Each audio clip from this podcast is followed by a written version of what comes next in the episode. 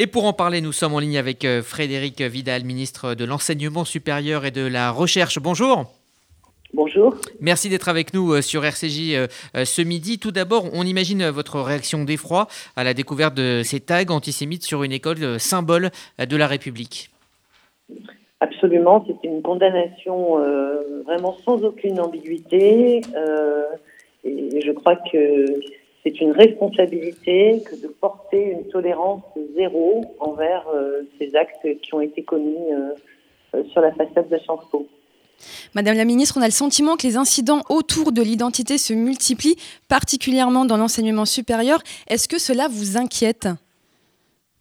En réalité, ce qu'on observe, c'est que malheureusement, les, les actes d'antisémitisme, les actes de racisme se multiplient euh, dans notre société. Hein. On l'a encore vu euh, récemment avec euh, d'autres choses tout aussi inadmissibles, comme les tags qui ont été faits sur, sur une mosquée très récemment.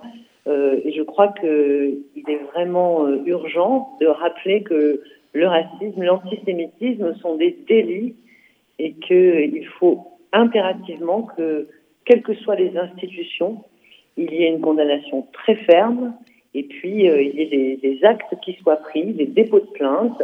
Et lorsque euh, les auteurs sont connus et qu'on est dans un contexte euh, universitaire, eh bien une articulation avec les poursuites disciplinaires. Et je crois que c'est absolument indispensable. C'est vraiment une responsabilité de tous. Et selon vous, quelles sont les solutions à court terme et à long terme du gouvernement, des pouvoirs publics pour justement lutter contre ça? Écoutez, dans, mon champ de compétences, euh, vous savez que nous avons nommé des référents euh, racisme et antisémitisme.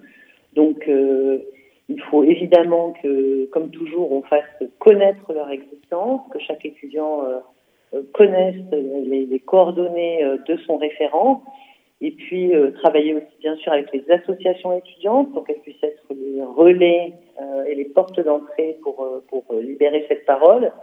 Et je crois que l'objectif euh, dans les toutes prochaines euh, semaines, ça va être de réunir justement ces référents racisme, antisémitisme et de leur demander quels sont les outils d'accompagnement dont ils ont besoin pour mieux informer, mieux prévenir et aussi mieux traiter, c'est-à-dire aider toute personne qui se sentirait victime de ces actes eh bien, euh, les accompagner vers des dépôts de plainte. Je crois que c'est vraiment euh, extrêmement important euh, que, que l'on soit sans complaisance et sans tolérance vis-à-vis de toutes ces formes de haine qui se manifestent plus particulièrement ces derniers mois et ces dernières années.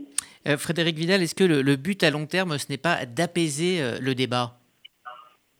Absolument, mais je crois que c'est apaiser le débat, c'est libérer la parole d'un côté, euh, assurer euh, les victimes que eh bien, leurs plaintes seront entendues et, prises en compte, et c'est faire changer la peur de, côté.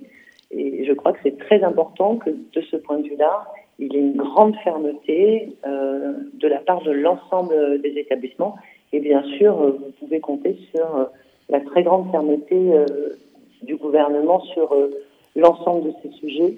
Je crois que si l'on veut apaiser les choses, il faut que chaque délit soit correctement puni de manière à ce que chacun puisse se sentir euh, à sa place, euh, accueilli de façon bienveillante et participant à une société qui, je le rappelle, dans notre République est une société universaliste. Merci Madame la Ministre d'avoir répondu à nos questions. Bonne journée à vous.